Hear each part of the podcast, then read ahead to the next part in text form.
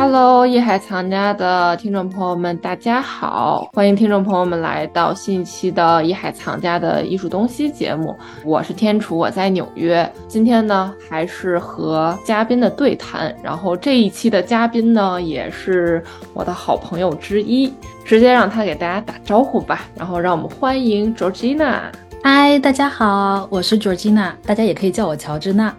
很开心能收到天楚的邀请，来跟艺海藏家的听众朋友们聊一聊我在艺术行业工作的一些经历和体验。其实主要也是想来跟天楚聊聊天。没错，就是真的是很久没有好好的聊一聊天了。嗯，因为我知道你不住在纽约嘛，所以我不知道你最近有没有到纽约来有任何的活动或者动作。哦，其实啊，当然我们一会儿也会聊到我的正职工作，但是其实我每周会有一到两天是在纽约工作的，嗯，所以也可以说是一个这样的双城生活，大部分时间在费城郊区，但是我每周会做一个 super commuter，去到纽约上班，然后如果有任何的活动呀或者额外的工作，我也会另外单独时间在纽约去，之前也有在纽约生活过两年。对，因为我知道 Georgina 她一直是活跃在啊纽约艺术圈，但是她并不住在纽约，所以其实我也是跟听众朋友们一样很好奇哈，Georgina 你到底是干嘛的呀？你到底是从事什么行业的呀？跟艺术文化有没有关系啊？我觉得听众朋友们可以，我们先卖个关子吧，十分钟之后为大家揭晓。其实咱们都知道，十二月初，呃，迈阿密艺博会是。全美甚至全球性质的最大最大的艺博会之一，艺博会周吧。所以我在想，哎，你会不会去啊？很有趣的一件事情是，今年是我六年以来第一次不去迈阿密。六年，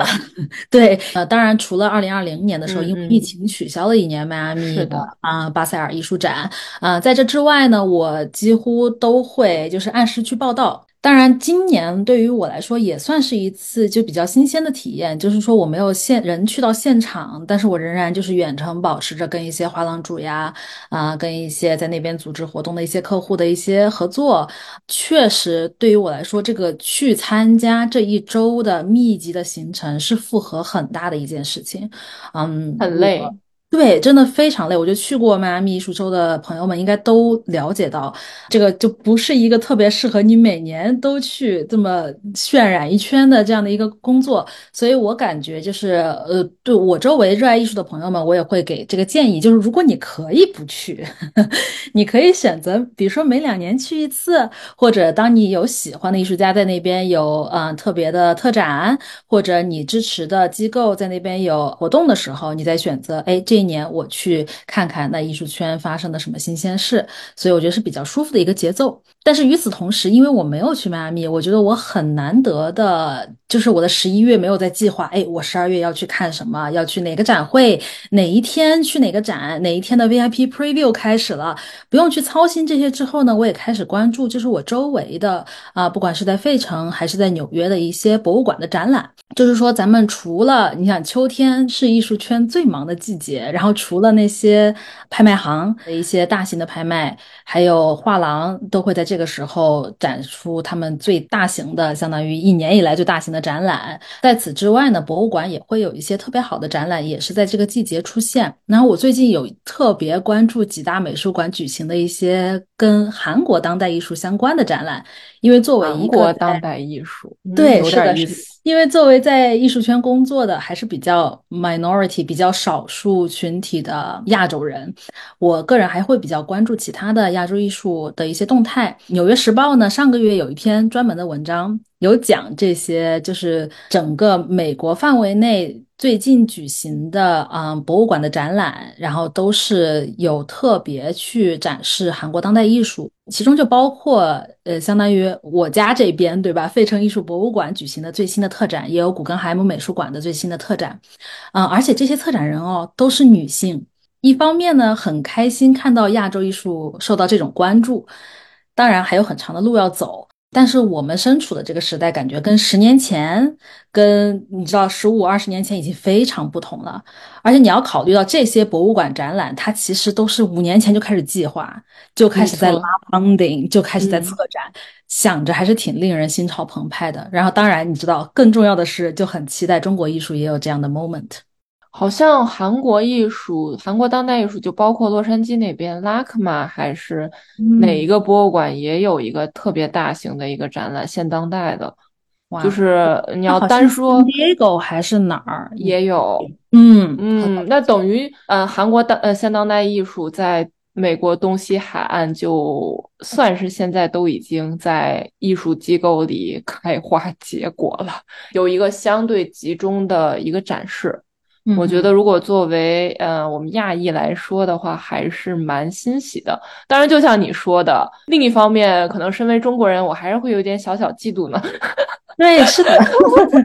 就是带着那么一点小小的嫉妒。嗯，我希望我们中国的当代艺术也能马上有这样的一天，可以走进全世界的主流的博物馆机构当中。更多展示一下我们中国当代艺术当下正在发生的一些事情。对对对，我特别同意，而且我希望是这个过程中能够带进来我们中国的策展人，真正懂得这个生态的人，或者是有中国成长背景的这些策展人，能够带来他们的一些思想，然后就把这个故事给讲好了，然后带给更大众的观众，能够去理解真正的中国的当代艺术现在是怎么样的。嗯嗯，我觉得这个也是我们作为在这边作为亚裔、作为中国人一个在艺术界打工人的一个，可以说是一个共同的目标，就大家一起抱团向着这个目标去努力。是的，是的，嗯，所以经常在比如说，嗯，华人主导的画廊或者艺博会的展位，或者是啊美美术馆展览上，看到很多的华人互相支持，大家会去到这些 opening，感觉心里还是挺欣慰的。没错，哎，我觉得咱这差不多说了得有小十分钟了吧？我觉得是不是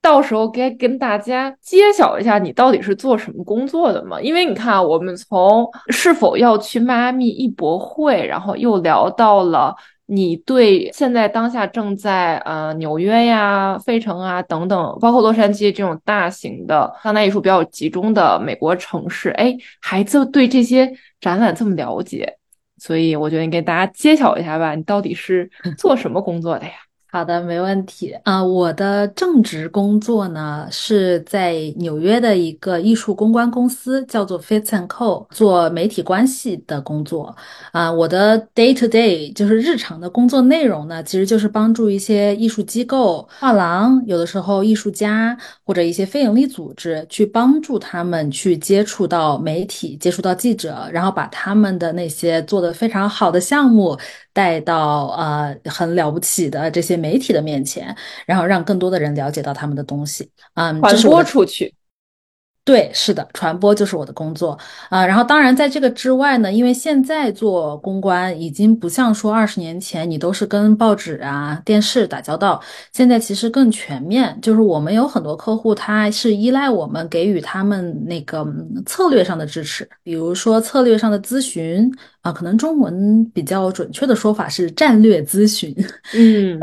对，就假设有一个非营利组织，它是一个好一个家族基金会，想要重新做一个艺术方面的组织，他想要支持当地的艺术家，那么他们就会找到像我们这样的呃公司来给他们进行一些比较策略上的指导。比如说，我们一年要做哪些项目呢？我们如果要做一个艺术驻地项目，我们应该提供什么样的嗯嗯条件给这些艺术家来吸引他们参加呢？那有可能一个画廊找我们，他就是因为他有很多艺博会去参加，他一年有六个展览要做，他想知道，哎，你看我这这些艺术家，哪些艺术家适合我去给《纽约时报》去努力一下，上一下《纽约时报》？哪一些艺术家你是觉得可以加入一些关于主题性的一些报道？比如说啊，咱们有一些华人艺术家在海外的。画廊也很活跃，有自己的个展。那么，是不是他们可以参与一些关于整体亚洲艺术家崛起，类似这样的一些我们称作为 trend stories，就是一些呃跟趋势相关的报道文章？那我们可能就会跟艺术市场相关的记者去进行沟通。所以，其实是给予策略上的支持，这个是基点。那么我的工作难以解释的点，也就在于每个客户他自己的性质和他的需求、他的目标特别不同，嗯，所以说我能做的，也就是在每一个账户上给他们提供往他们的目标更进一步的支持。可能我最近有个比较有趣的客户，那么就是在韩国去参加了这个 KIAF。韩国国际呃艺术博览会，然后在那之后呢，紧接着又做了一个客户，是在京都的一个相对于年轻的艺博会，叫做 Art Collaboration Kyoto。我们帮他们做了包括 press trip，就是把一些媒体请到现场去做报道，到帮他们做所有的国际上面的媒体的一些发布，还有提供。对于那个新闻发布会的支持，就是各个方面都会照顾到。然后在做这些艺博会的时候，其实我自己当然私心是很愿意为亚洲的这类型比较大型的艺术活动提供支持，然后也带来我自己的比较国际化的一些见解和一些背景，呃，能够说让他们有一个更明晰的，既可以照顾到亚洲本地观众，又能够照顾到更国际化美洲、欧洲的观众，或者是呃媒体的一些。语境就是去提供这个讲故事的平台，所以我的工作真的是很难描述呢。听你这么一说哈，我不知道观众有没有有点犯迷糊哈，反正我还是有点犯迷糊，但没关系，我觉得慢慢的，我们今天通过今天的节目，也可以通过更多的实例去了解，哎，你工作的性质或者是感兴趣的领域吧。嗯，对我突然想到，我有呃，我可以提供一些例子。嗯比如说，如果是画廊。他是我的客户的话，他可能最需要的是为他的展览制定公关计划，我们会帮他写新闻稿。整合和集中他们的媒体目标，在合适的时机把这个合适的新闻推荐给合适的记者，帮助他们讲好这个故事。有的时候可能是跟这个艺术家相关，有的时候可能是跟这个策展人相关，有的时候跟这整个城市这个艺术界更相关。那我们很大的一部分工作都在于为同一个曝光时机去创造这个不同的语言，去接触到不同的记者。那么有的时候我们还会为画廊主或者是其他的发言人，比如说艺术家，去做媒体相关的培训，帮助他们更有效率的去沟通、去接受访问等等。那我可以简单的理解为，你就像一个红娘一样，像月老一样，给双方进行一个最合适的牵线。呃，可能这个展览它并不适合纽约时呃纽约时报。去报道，但是它可能适合另外一个大型的啊媒体机构去报道，等于就是你就起到了一个穿针引引线，包括一个对接的作用。那我觉得这个还是对你在工作上挑战挑战还是蛮大的。你需要特别去了解不同艺术机构、不同人的不同诉求和不同目标，把这些东西进行整合完之后，再去牵线。相应的，他们所需要的服务。对我以画廊作为例子呢，是因为我们的听众，或者是说，嗯，大家。周围的朋友们，他们可能都比较了解画廊这个形态，因为大家都会去看展。但其实有一些就是真的是很难给别人描述啊，比如说我的客户也包括像 UBS、瑞银集团，他们也会在迈阿密海滩的巴塞尔，呃，嗯，巴塞尔艺术展期间做一些活动，然后我们又会把这些活动带去合适的记者面前，这可能就跟我们平时画廊展会去面对的记者是完全不同的。嗯，最近也还有一个有。去的例子就是，呃，有一个艺术家，他可能想做一些媒体关系的一些延伸，这很常见。有个客户他来，他可能就会说：“我就是特别想上《纽约时报》，你帮我想想办法，我现在要做什么样的准备，我才可以上《纽约时报》？”嗯，但是这特别难。首先，那人人都想上《纽约时报》，每个人都有不同的诉求，然后不同的这个曝光时刻，所谓的，所以说你所面临的这个竞争也是完全不同的。就是你是十一月要开一个展，还是你六月要开一个展，你可能面临完全不同的竞争。这个就需要我们这样的工作人员能够特别了解这个呃所谓的 media landscape 啊，就是媒体的整体的状况。然后我就会给这样的建议，我说其实也不是说。有什么需要准备的，而是我们会帮助你把你的这个故事整合起来之后，我们会把它切割成很多个方面。去接触不同的记者，就算是都在《纽约时报》，我哪一部分内容我会发给艺术市场记者，哪一部分内容我会发给生活方式记者，哪一部分内容我会发给比如说写旅行的、写奢侈的这方面的记者，还是说我发给写那种文化现象，更在于就是一个。整个，比如说讲亚洲艺术、讲美洲艺术、讲 indigenous art 的艺术的这样的记者是完全不同的策略，所以我感觉大家对于公关这部分的工作内容了解确实是很有限。但是我觉得部分的工作本来就在于去传播给你的客户，帮他们整理他们想要什么。和怎么来能达到他们想要的目标，所以我觉得这是个相当于一个桥梁的工作。我一方面需要去给媒体讲清楚这个故事，我一方面也需要给我的客户去讲明白他们的这个故事会被怎么样传达。我为什么突然想到，就像是一锅鸡汤一样，就是感觉不同人都爱吃不同的部分，但是大家的你这说太好，但但是。就是不同人爱吃不同的部分，比如你爱吃鸡腿儿，我爱啃鸡爪，但是其实所有的目的都是为了去体现这个汤的鲜美。对，而且你在你可能最后达到的一个效果，在别人的口口相传中就会说，哎，我很喜欢喝鸡汤。你不会说，我并不是喜欢喝鸡汤，我只是喜欢吃那个鸡爪、鸡腿儿。对对，就 不会这样去描述。我觉得整体来说，对于提升声誉和改善它的品牌语言呀，改善它的媒体形象呀，这些都是息息相关的。那我在你看你说了这么多，无论是跟画廊，还是跟艺术机构，或者是跟艺术家，我特别想八卦一个，有没有特别你觉得特别难搞的一个实例？哦天呐，太多了。有没有什么令你特别印象深刻，并且是可以说出来？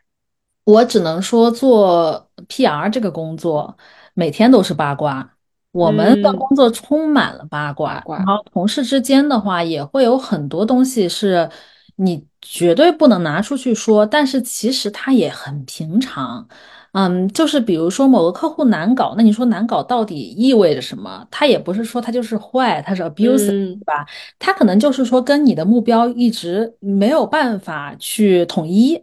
然后你在说东，他在说西，那大家就会抱怨这样的客户。我觉得更八卦的东西当然有，但是我可以下来给你分享。天说 好的，没问题。人生需要八卦。那我们就不在这里说了。所以其实我还挺好奇，我知道你是大学学的是电视制作和管理，研究生又跑去哥伦比亚大学读了艺术管理。我相信哥大的艺术管理应该是美术馆和画廊，就是这一方面的方向。然后现在也是从事战略咨询和媒体关系服务相关的工作。我个人感觉是这三个阶段都有相互关联的点，但是你要说他们有多大关联的，我并不觉得他们 起码听起来有多大关联。对，所以我觉得你要不要也介绍一下，就是你是怎么从大学从学电视制作跳到了一个池塘，又跳到另外一个池塘？嗯，首先我认为跳池塘，就照你这个描述来说，这是无妨的。就我支持任何人去跳他们想要去尝试的池塘，对吧？啊，对于我来说呢，我申请研究生的时候其实有过类似的担心，我会认为自己可能进不了艺术管理项目，因为我以前其实很偏向制作本身，就是电视和电影的制作都有涵盖。比如说我的本科的毕业项目就是拍摄一个纪录片，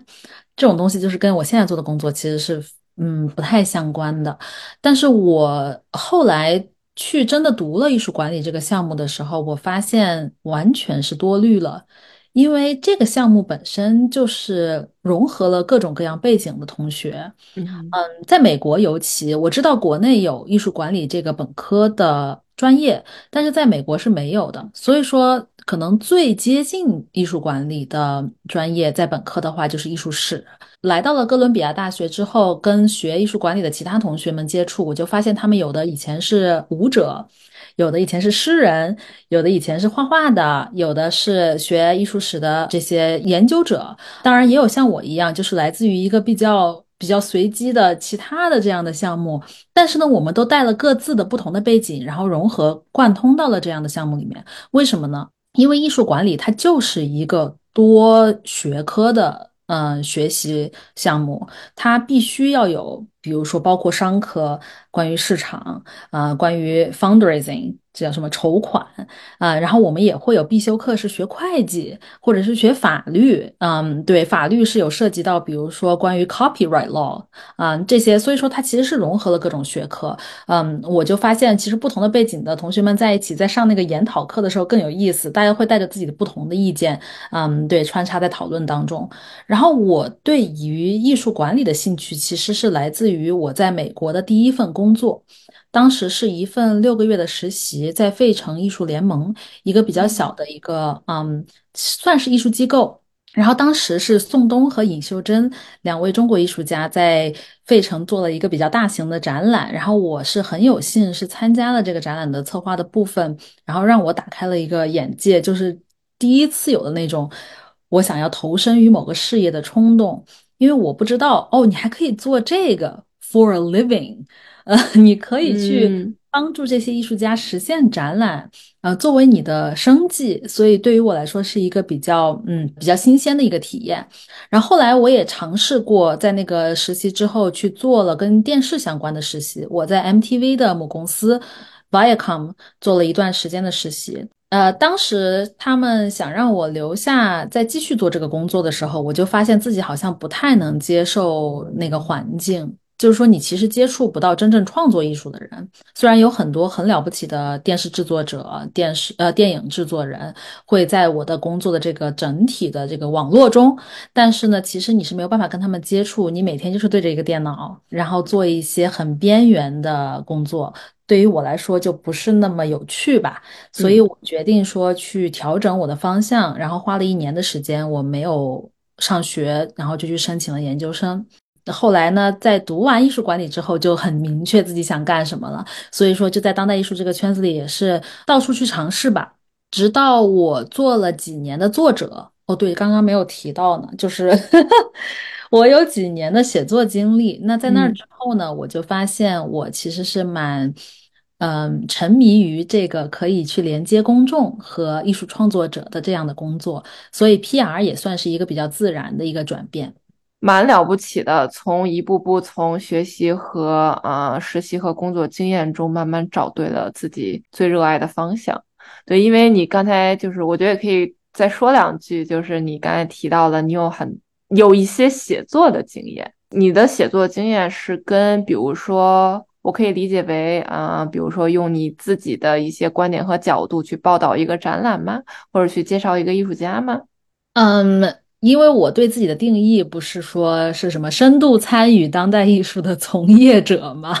这里面其实很大一部分是来源于我的写作经历。因为写作你就没有办法只做写作这件事情，你需要花很多的时间去研究、去接触啊，去跟人对话。然后我呢是给 Arnet 中文网供稿了几年，当时有帮他们做一些，比如说艺术家的专题，去采访艺术家，或者是一些展览的展评简介。还有一些关于艺术机构的一些新闻动向，甚至包括一些，比如说更全面的文化现象的一些报道。然后我个人是觉得，当时觉得特别有趣，就是能够通过这样的窗口，最后它凝结成文字。能够让可能没有办法去到现场，或者没有办法亲自跟这些艺术家沟通的人，然后能够以一种比较有效率的方式去了解他们的创作，我觉得是一个很有意义的事情。这也就不得不说到，其实我除了写作供稿这方面，我也会呃利用我的业余时间，经常会去艺术家工作室探访，然后也喜欢看展嘛。就是这个爱好跟工作就是很难分开。我觉得这可能对于艺术圈的人来说比较常见，就是我们真的没有办法说下班就完全跟艺术不打交道，因为大家来到这个圈子里，愿意为这个行业。贡献你的，对吧？你的精力和时间就已经说明你可能对艺术的兴趣高于很多人了。那么你就很难说在你的业余时间也可以完全不跟这个圈子发生关系。所以说，对于我来说，可能去跟艺术家沟通的这一块是一直支持我前进的一个燃料，因为这是最有趣的部分。能够去跟一个可能很天马行空的艺术家进行深度的沟通。我顺便还能挣了钱了，还能帮他写个专访，然后让他去上了更大的平台，我觉得太有趣了这件事情。嗯，因为我其实特别能理解啊。第一，我就是想分享的就是知道，就像你刚才说的，许多艺术家他都是特别天马行空的想法。其实，呃，很多艺术家他没有办法以一个特别简单易懂的方式去把自己的东西展示给公众，这也不是他们。的专长也不是他们一定要亲自去做的事情。其实你就是作为艺术家和公众之间特别好的一个桥梁。因为我之前也读过你的文章，所以因为展览嘛，比如说如果他在外地，就是在外州，那我也去不了嘛。所以我只能我对展览感兴趣，我只能通过你的文字去云看展吧。所以我就觉得你需要首先，如果这艺术家还活着，还能联系上啊，就可能 对我需要，我不仅需要去看展览，去呃理解展览的内容，我更需要跟艺术家去沟通，就是真真正正的把艺术家的思想去以一个特别简单易易懂的方式传达给观众。确实像你说的，对于艺术从业者来说，有的时候，比如说艺术家探访或者你看展览这些事情，是和你的工作。分不开的，就你根本没办法说哦，现在到底是我的工作时间还是我私人时间，我在做这个事情。是的，是的。然后就像我来跟你聊天，你说这个是工作还是玩儿？我其实心里是带着玩儿的这个心态来的，因为我觉得我们每次聊天都很好玩儿。那为什么要把这个界定成好？这是工作，我工作。做这件事，对，就不希望它是一个呃有强迫的这个因素在里面。然后我还有最近在做一个比较有趣的事情，就是我最近去纽约的视觉艺术学院 SVA 去给同学们讲讲课。这个也是很有趣的，就是我之前在哥大读研究生期间的一个老师，他后来呢就没有在哥大继续教书了，他就去了其他的一些院校。然后呢，他在呃 SVA 就会做一些给那里的学艺术的学生的一些研讨课程，所以他会偶尔就会请到一些他的朋友或者是其他的艺术从业者来当这个客座的讲师。他一开始请我的时候，我想说我能讲什么，结果去的时候，大家就是很开心、很好奇。你平时工作在工作些什么？你想那些同学，他们可能年纪很小，可能最大的也就二十二三岁，了不得了。然后都是那种怀抱着满心的希望，想要进到艺术圈工作的，不管是成为艺术家也好，或者是做跟艺术相关的东西。所以他们对于任何一个在这个行业真正从业的人，去听他们的故事。去听他们讲自己的作品是什么样的，都特别的感激。然后我就会认为这是一个很难的机会，我可以去接触这些未来的艺术从业者们。所以对于我们两者而言，都是一次很有趣的交流。嗯，很有趣的交流和碰撞。我相信双方都是很有启发的。是的，可喜欢跟年轻人聊天了。那你刚才也提到了，其实我还挺好奇的。比如说，因为我知道，无论是 SV 啊，或者是其他的哥大、呃 NYU，或者是加州那边的一些艺术院校，其实很多就是学纯艺的，将来不是说哦，我可能不在艺术圈。做打工人工作，那我可能是想成为艺术家，因为你可能会接触到他们其中的一些，的确是未来现在已经是成为职业艺术家道路上正在努力的一些年轻人，所以我觉得你可能还是不仅仅是作为一个讲师去给他们分享你的经验，是否你也会呃，比如说看他们的作品，去了解现在的一些年轻人他们的创作风格呀，等等等等，我觉得你会不会有这一方面的了解？呃，我随时都是抱着好奇心进去这样的呃对谈的。那当然，我会非常好奇，我去到那十个工作室，每一个都是惊喜。说真的，因为这些年轻的小脑瓜子里，就是有一些像我们已经接触了很多东西之后的那个思维是完全不同的东西。然后我觉得听他们去回答你的那些。稀奇古怪的问题，或者是说，你就去观察他的工作室为什么要这样设计，而且这跟我们十年前看的东西可不一样。就是比如说，现在大家更多依赖 digital composition，比如说很多艺术家他会用电脑软件先做一些构图，然后再去绘画。哎，我会很感兴趣，他到底在怎么样做这个过程，对吧？或者是说我整个工作室一共也很小啊，可能三乘三这样平米的一个空间。我这就是一个 performance art 的 site，他跟我说，他说你一定要进去看，然后，然后我想说，好，你既这么小的一个空间，你既是你工作的地方，又是你展示的地方，我就会提出一些比较 practical、比较实际意义的建议。但是呢，与此同时，我会非常受到启发，然后也会觉得这种情绪和精神会感染到我的工作。我特别同意在校的这些年轻艺术家，我就是想说一句话，就是新鲜的脑子啊，就是好用。其实我也是特别爱去跟他们聊天，真的就突然有一种啊，自己也年轻回去的那种感觉。那交流完了之后呢，互相受到启发之后呢，看了他们的作品之后呢，你会有下一步的行动吗？你是不是想问我会不会买他们的作品？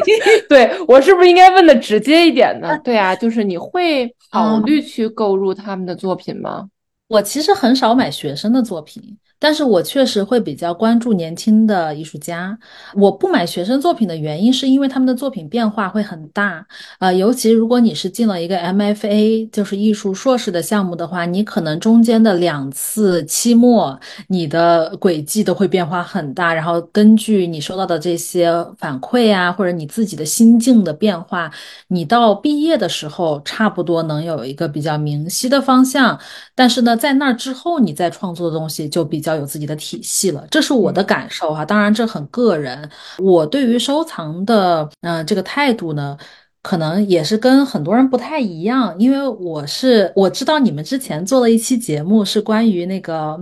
沃格尔夫妇，是吗？呃，我之前很早就看过他们的纪录片，对我也很有启发。就是说，工薪族到底是怎么收藏艺术的？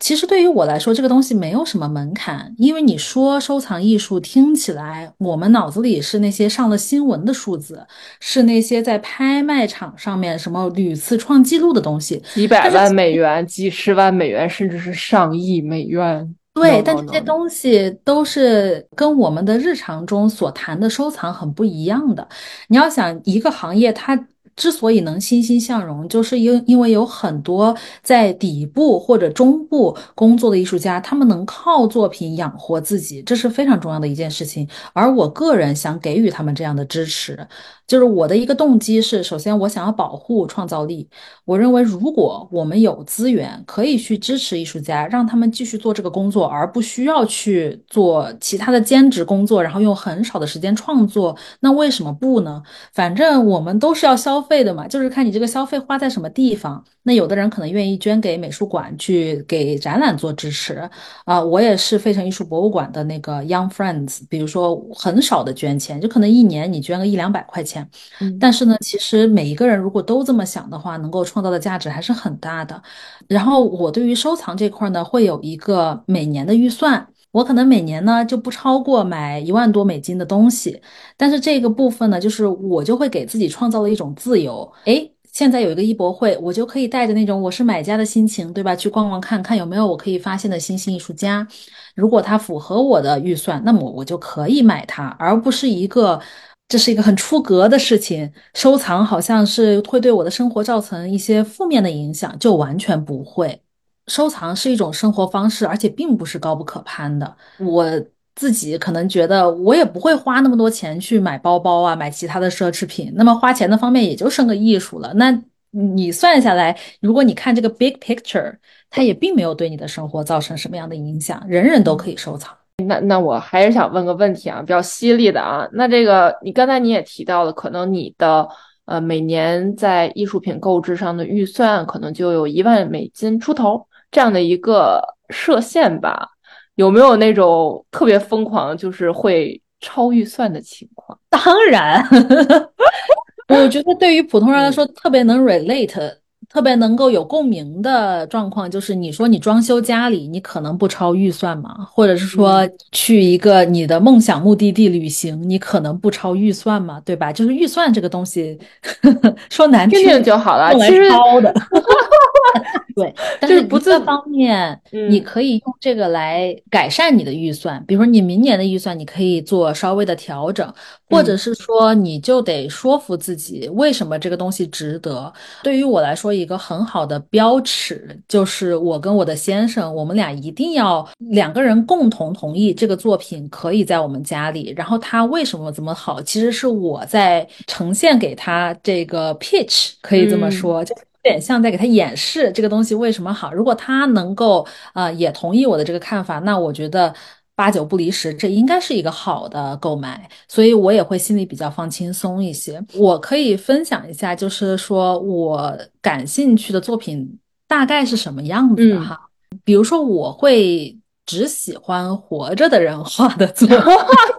还在世在世艺术家，在世艺术对在世的艺术家对于我来说很重要。为什么呢？因为我想要用我这个钱去到他他去的地方，是能够。产生一些正面的反馈的，比如说给艺术家作为收入啊，然后我觉得这很重要，就是能够让艺术家在这份创作的工作里得到生活必须的收入，能够继续下去。这样我们力所能及的这些人呢，就应该去保护他们啊。另外呢，我也会不自觉的被本地艺术家，比如说费城和纽约的，嗯啊，亚洲艺术家。和女性艺术家所吸引，我觉得这个是你无可避免的。你会在你看这些作品的过程中，你会发现自己的一些规律，而且就算我的这个偏好会改变，那也没有关系，对吧？呃，就是以后我们再重新去。探索自己想要的是什么样的收藏，嗯，然后另外呢，就是我会不太允许冲动消费，就是我会上头，就像你说的，但是这个上头，我可能会让自己，我真的很想要这个作品，这个作品超了预算，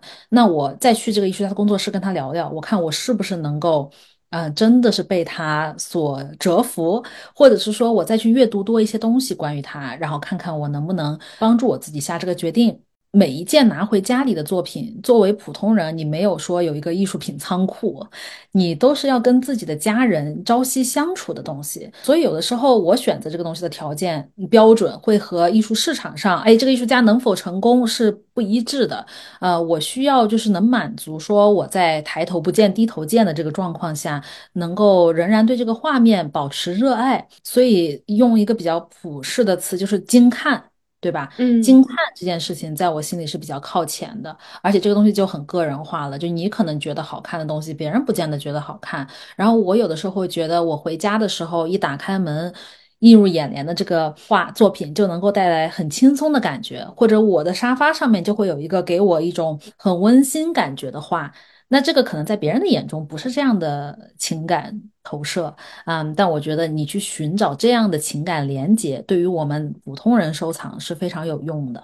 哎，我觉得特别感谢你的分享，嗯，因为作为年轻藏家。包括会去支持一些年轻的艺术家，我觉得这一点真的特别难得，也是呃，算是可以为大家如何开启属于自己的艺术收藏的一个小小的一个启发。我觉得很有意思，也特别感谢你的分享。可能这个问题还是要问，就是你有没有收藏的话，一般你是通过什么渠道去购买呢？因为刚才你提到了一个词是艺博会，那还有没有其他的呢？其实艺博会对于我来说也是一个发现的平台，我很少会在艺博会上下单。就是我认为，当然这跟你个人的偏好太相关了。就是我会有点介怀，呃，画廊带去艺博会上面展示的东西是他们最好卖的那一种，或者是它符合某一个特殊的场景，所以它不见得是更符合我家里的这样的一个状况。所以我会一般在艺博会上，如果结识到了新的艺术家，我会要求看一下他们其他的可。的作品，或者是说去了解一下这个画廊它之前有什么展览，它之后有什么展览，然后我会去跟踪，相当于自己琢磨琢磨，然后再会下单。那除了艺博会以外呢，去发现新艺术家的地方，其实画廊还是居多的。我其实很喜欢很喜欢跟本地的，就是我能够去看的这类型的画廊建立这个关系。你从一个特别实际的角度来讲，如果你能去自提这个作品啊，你能省几百刀，就太真实了，太真实了，那很真实。还有就是，如果你在美国本地买东西，你可能那个税的考虑，然后运输的考虑要简单一些。如果是海外的话，其实美国这个很好，就是如果我人在美国，我进口艺术品都是没有税的嘛，就只要它是。完全 original 的，不是说重新印制的这种类型的作品的话，所以也很方便，然后也有很多专专业的人士，你可以去寻求帮助。所以这个也是我要考虑的，因为咱们 again 作为普通人收藏，你是没有一个团队去帮你帮你整理这些所有的后勤的工作，你需要自己去相当于整理自己的收藏。比如说，我也会把我收藏的这些 invoice。对收据呀，或者是购买凭证呀，会收集在我自己的呃硬盘上，也会有一个自己的整理的习惯。因为你的作品越来越多以后，你还是想要知道自己是哪些年买了什么样的作品，然后这个艺术家后来去了哪里，做了什么样的展览，其实我都会很关注。很有意思，这个其实就像你说的，如果可能别人一些大的藏家，他们会有可能他们会有属于自己专业的团队去帮他们完成这些事情，但可能对于我们普通人作为艺术收藏者或者就是艺术收藏爱好者来说，嗯，我觉得慢慢等你的作品多起来之后，还是也需要一个相对系统的、最简单的、最便捷的、最高效的一个管理方式去整理自己所收藏的东西。不然这玩意儿啊，就跟那个压箱底儿东西似的，你三天见不着它，很可能。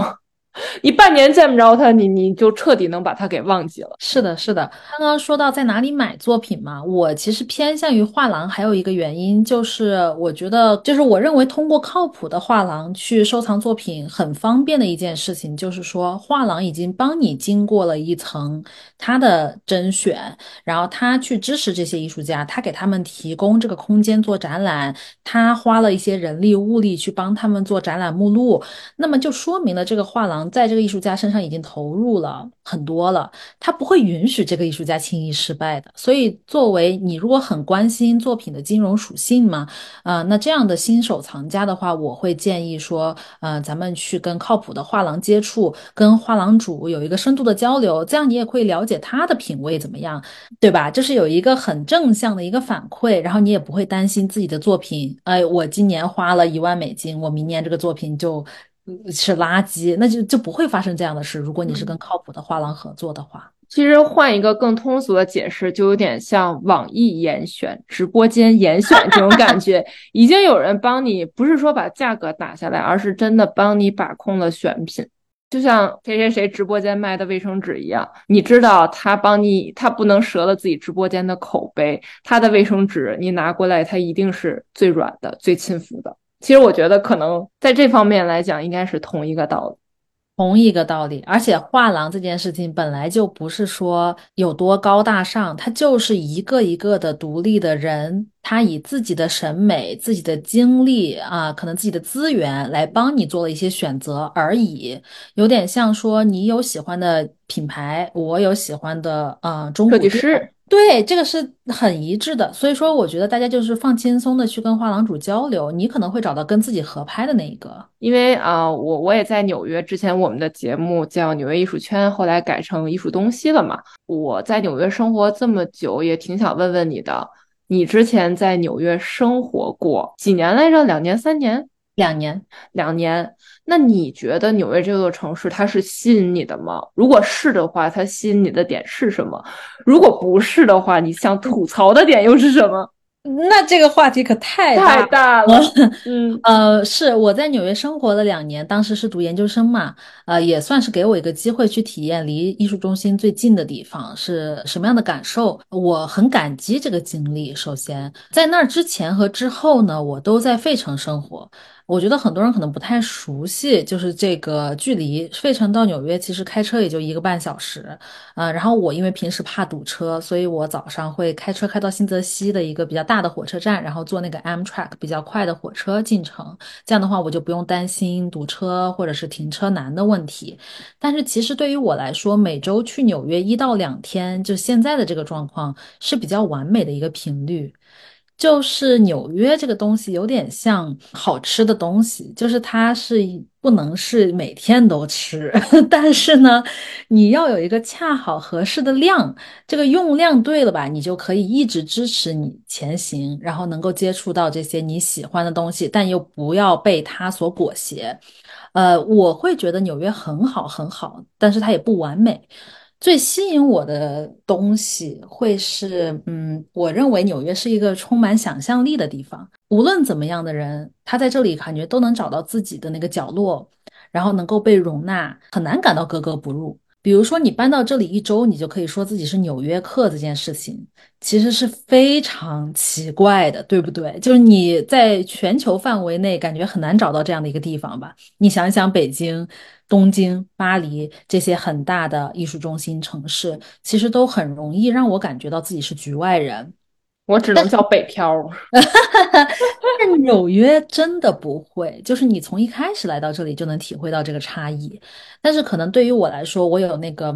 成都人的劣根性啊，我对于纽约的这个快节奏实在是不是特别能够容忍。就我，我，当然工作上面太完美了，就是你能够接触到最有意思、对最上进，然后最愿意为艺术献身的这一群人在这里奋斗，这个感觉真的是无与伦比。但是呢，与此同时，我要兼顾我自己的家庭时间，我在工作以外的休息，或者是说，我也想要有户外运动，我也想要有。跟其他朋友们能够去，就是呃，去探索大自然这样的机会，所以说我是更适合在一个比较郊区，但是又能跟纽约不要太远的地方生活。这只是我自己，对吧？我有太多朋友在纽约生活，人家也是特别享受，倍儿开心。嗯，对，而且我特别开心，他们开心，对吧？嗯。然后我去的时候又可以找这群人一起玩，所以就特别好。我觉得这个状况是我比较满意的。其实无论在纽约或者像你一样在纽约周边生活，